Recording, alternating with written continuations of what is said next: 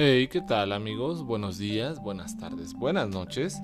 Esto es Libro Claroscuro, yo soy Pavel y el día de hoy les voy a hablar de un libro que es de un grandísimo autor que teníamos muchas ganas de reseñar y ahora en esta temporada pues de cuarentena, este de calor inclemente, pues se nos viene a atravesar este genio japonés Ryunosuke Akutagawa eh, nacido en 1892 y fallecido en 1927 con apenas 35 años de edad. El libro del cual les vamos a reseñar se llama Vida de un loco, tres relatos. Eh, lo conseguimos por MC Editores de 210 páginas. Este editorial es de esas editoriales sencillas, económicas que puedes encontrar pues, casi en cualquier pasaje del metro. Ahí lo puedes hallar. Y la verdad es que es un autor eh, de gran renombre que pertenece o perteneció a la generación neorrealista que fue la que nació posteriormente de la conclusión de la Primera Guerra Mundial. Eh, entre sus libros más sobresalientes, sus historias, está Rashomon en el bosque, por supuesto, y la nariz, no la de Gogol, pero sí la de Akutagawa. Eh, también escribió con el seudónimo de Chokodo Shujin Igaki, y bueno, en su momento la historia relata que fue adoptado por un tío, el cual su esposa, su esposa del tío se dedicó de traumatizarlo pues con la enfermedad mental de su madre, la cual no le fue posible cuidarlo cuando pequeño. Eh, dicen que tenía psicosis. Entonces, pues bueno, eh, siempre vivió un poco traumado con esto Ryunosuke. Eh, en 1913 entra a la literatura, a la carrera de literatura inglesa en la Facultad de Letras de la Universidad Imperial de Tokio y en 1915 escribe Rashomon junto con otro cuento posterior que se llama En el bosque. Fueron adaptadas al cine en 1950 por Akira Kurosawa. Y bueno, pues el último año de vida de Akutagawa pues lo vivió encerrado, ¿no? Víctima de alucinaciones, hasta que finalmente se suicida y en 1935 su mejor amigo Hikuchi Kan crea el premio Akutagawa, el cual se otorga en enero y julio de cada año y bueno, eh, en este consiste en premiar a la mejor historia publicada en cualquier medio, más aparte un millón de yenes y un reloj de bolsillo, ¿no? Eh, los ganadores de este premio, o el más honroso premio japonés, está en 1952 Seicho Matsumoto con la leyenda de Kokura, que reseñamos acá en Libro Claroscuro eh, Expreso de Tokio. En 1958 Kensaburo Oe, otro grandísimo escritor japonés. Y por supuesto en 1976 un favorito del libro claroscuro, Ryu Murakami, eh, que escribió Azul casi transparente. Eh, Haruki Murakami, como sabemos, siempre se quedó a la orilla. Nunca ha podido ganar este premio a Kutagawa, inclusive en alguna de las reseñas de los libros que hemos hecho de él, pues hace mención a esto como en sorna o ya burlándose él mismo este, quizá un poco como el premio Nobel de literatura que quizá nunca lo gane, este, más con la situación actual. Este, pues bueno, igual el premio Akutagawa este, nunca lo ha podido ganar Haruki y bueno, pues eh, seguramente el Nobel pues también le colgará un rato, ¿no? Y bueno, se dicen que los libros de Akutagawa, eh, uno de ellos, eh, Rashomon, está inspirado en The Ring and the Book de Robert Browning, pero realmente más que estar inspirado en este libro de Robert Browning, es más bien eh, la técnica literaria la imita mucho en el cuento de En el bosque. Entonces, eh, muchos piensan que Akutagawa se basa en otros autores, pero pues quizás solamente en la técnica, algo que es muy común en los escritores basarse su forma de escritura, no así en las historias que cuentan otros autores. Eh, y bueno, el problema con Akutagawa es lo que nos pasa muchas veces a los críticos, sin yo ser un crítico, por supuesto, solamente un comentador de libros. Este, pues, ¿qué más hay que decir de este autor y en qué orden? No son tantas cosas las que les podría platicar de Akutagawa en su corta vida, pero ya gran trayectoria, que pues mejor vámonos a la historia. La primera de estas tres historias es El biombo del infierno, en cual narra la historia del cual el hijo del gran señor eh, tenía un mono, el cual llamaban Yoshihide en burla o sarcasmo por el pintor, ¿no? Eh, este mono era maltratado, humillado, golpeado, hasta que un día la hija del pintor pues decide salvarlo, lo mete en, su regazo pues y el hijo del gran señor ya no lo golpea. Eh, Yoshihide viendo esta situación eh, da la anuencia para que su hija se quede con el changuito o el mono y bueno, eh, en su momento eh, pues ya todas las personas empiezan a respetar y tomar en consideración al mono, no así a Yoshihide, que aún así lo siguen viendo con pues este desprecio y le decían Saruhide. El abad de Yokohama también odiaba al pintor, pues como si fuera un demonio, ¿no? Muchos lo veían como con esa ambigüedad de, que sí era un gran pintor, pero también tenía algo más en su mente que no, no encuadraba. El, era demasiado soberbio, muy arrogante, un poco tacaño, violento y, codicioso, ¿no? Eh, ese estigma que él tenía como el mejor de, pintor de todo Japón, pues hubiera, se hubiera dado de forma natural si no hubiera tenido tantos defectos, eh, los cuales le achacaban, por supuesto, ¿no? Eh, y bueno, siempre se veía en sus obras eh, malévolamente todos sus personajes, ¿no? Retrataba una doncella y en vez de poner al reflejo de las personas una doncella, era una eh, prostituta. Al pintar al dios de fuego lo pintaba como fuera un villano, ¿no? Eh, muchas de sus pinturas tenían forma de ser parecidas y desagradables, ¿no? las cinco fases de la transmigración de las almas, de las almas esa pintura en las noches, pues casi casi se podía oír los suspiros y sollozos de las doncellas que estuvieron ahí, pero muchos decían inclusive que se alcanzaba a percibir el hedor en los cuerpos en descomposición. En algún momento Yoshihide, paseando, eh, pudo ver unos cuerpos eh, pues en descomposición en la calle y eso fue lo que reflejó en esta pintura. Se obsesionó tanto con una pintura específica que era el biombo del infierno, eh, y era su obra más grande o la que quería ser su obra más grande. Y en esta representaban las terribles escenas del infierno. Eh, quizá la obsesión por hacer esta pintura llevó al propio Yoshihide a su propia muerte, en el cual pues en algún momento eh, la hija de Yoshihide empezó a ponerse muy triste, muy deprimida, ya había ciertas sospechas de que algo no estaba pasando bien, inclusive el monito en ocasiones por la noche la acompañaba y y como que quería llamar la atención para que vieran lo que le estaba pasando. No se sabía qué era lo que pasaba, pero era algo muy extraño. Eh, Yoshihide le pide al, gran señor pues que para pintarla requería ser testigo de una escena eh, así, donde un carruaje o una carroza se estuviera incendiando con una persona adentro, para poder hacer eh, esta pintura del biombo del infierno. En su momento el gran señor le dice, mira Yoshihide, ahí al fondo se alcanza a ver al final del palacio, pues cómo se está quemando un carruaje, ¿no? Eh, ahí hay una persona adentro, pues ya podrías hacer tu pintura.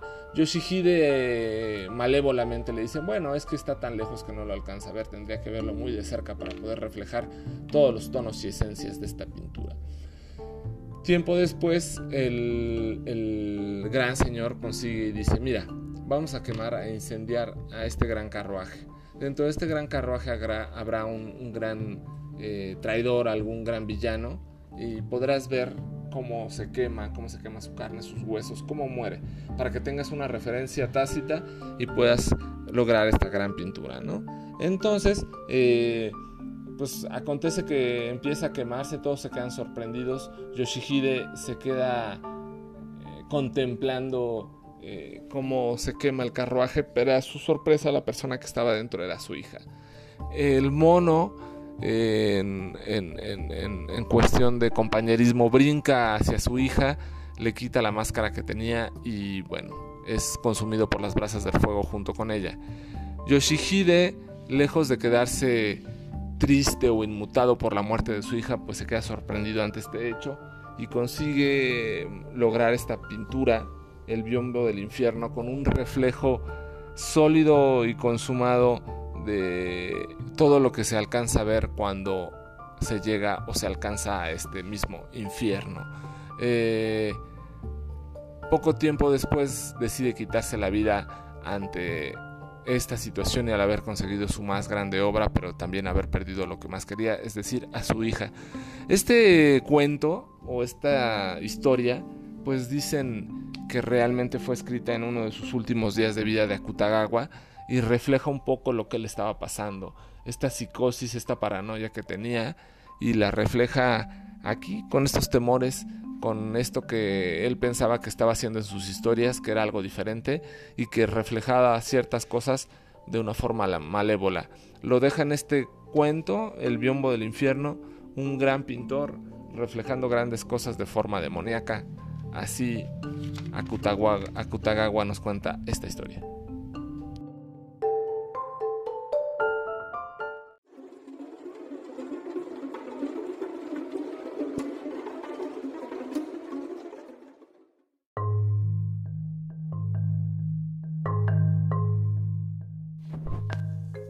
Muy bien, pues bueno, después de este cuento eh, viene eh, Los engranajes, que es un cuento un tanto extraño o diferente en el cual pues narra un poco esta visión o esta idea que tenía Kutagawa de por realizar una historia, un cuento, valga la redundancia, un cuento en el cual la gente se le empieza a nublar la vista por una serie de engranajes, ¿no? Como esta visión que él tiene de cómo se va apoderando de tu mente una maquinaria, una maquinaria que no puedes controlar y que me da la impresión que la deja reflejar eh, finalmente en el último cuento, eh, Vida de un Loco, eh, que, le, da título a este libro. bien, Vida un cuento en varios fragmentos, un poco entre poesía, un poco entre retomando su vida y un poco entre la literatura que le gusta deja ver qué es lo que va pasando en su vida, en qué momento decide pues que no lo está pasando bien. Eh, como lo dijimos al inicio, en 1926 acaba recluyéndose porque empieza a tener varios problemas, eh, por decirlo mentales, esquizofrénicos, y vive recluido eh, y decide quitarse la vida de una forma un poco poética, de un, un poco magistral, con una droga. 8 gramos de veronal es lo que consigue eh, morirse, eh, bueno, suicidarse, perdón. Finalmente deja una carta eh, a su amigo en la cual dice, bueno, pues me voy a matar, este, esto lo tenía que hacer, ¿no?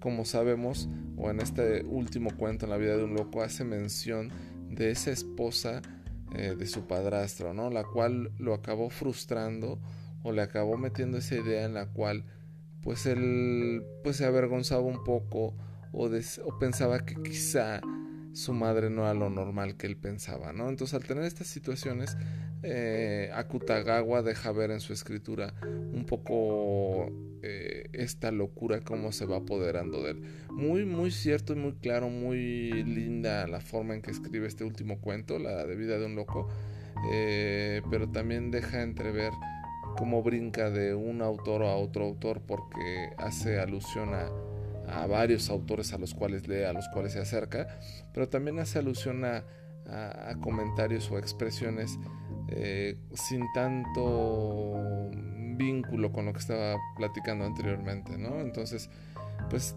te deja ver si en un diario un loco que quizá es eso mismo que te trata de reflejar y en lo cual eh, en carta a un amigo o posteriormente en el epílogo magistralmente hecho por Jorge Luis Borges pues bueno deja ver eh, pues toda esta situación eh, en la cual pues Akutagawa finalmente Akutagawa perdón decide quitarse la vida y pues finalmente acaba con una obra literaria enorme, ¿no? Tan así que es, como lo dijimos en un inicio, uno de los premios más importantes o el premio más importante a nivel japonés. Eh, y bueno, también eh, Ryonosuke, pues en su momento, aparte de estos tres cuentos que les traemos, este, pues bien, eh, su obra literaria mayor, Rashomon, que esperemos en algún momento también podérsela reseñar.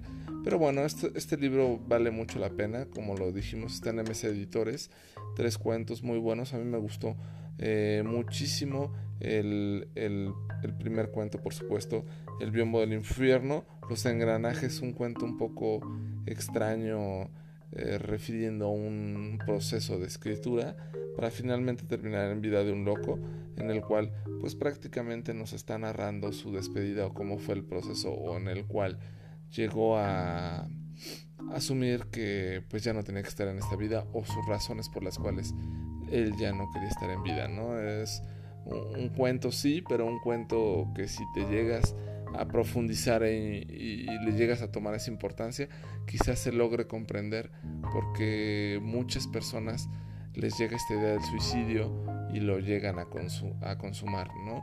De una forma que muchas veces otros pensamos que pues eres cobarde o, o que no tienes por qué cortar o sacrificar tu vida y hay personas que le dan un sentido tan poético a la vida misma que cuando toman este tipo de decisiones pues te dejan eh, con la boca cerrada y asumiendo que lo que acaban de hacer o lo que hicieron en su momento eh, fue una gran decisión porque finalmente era lo que a ellos les llenaba.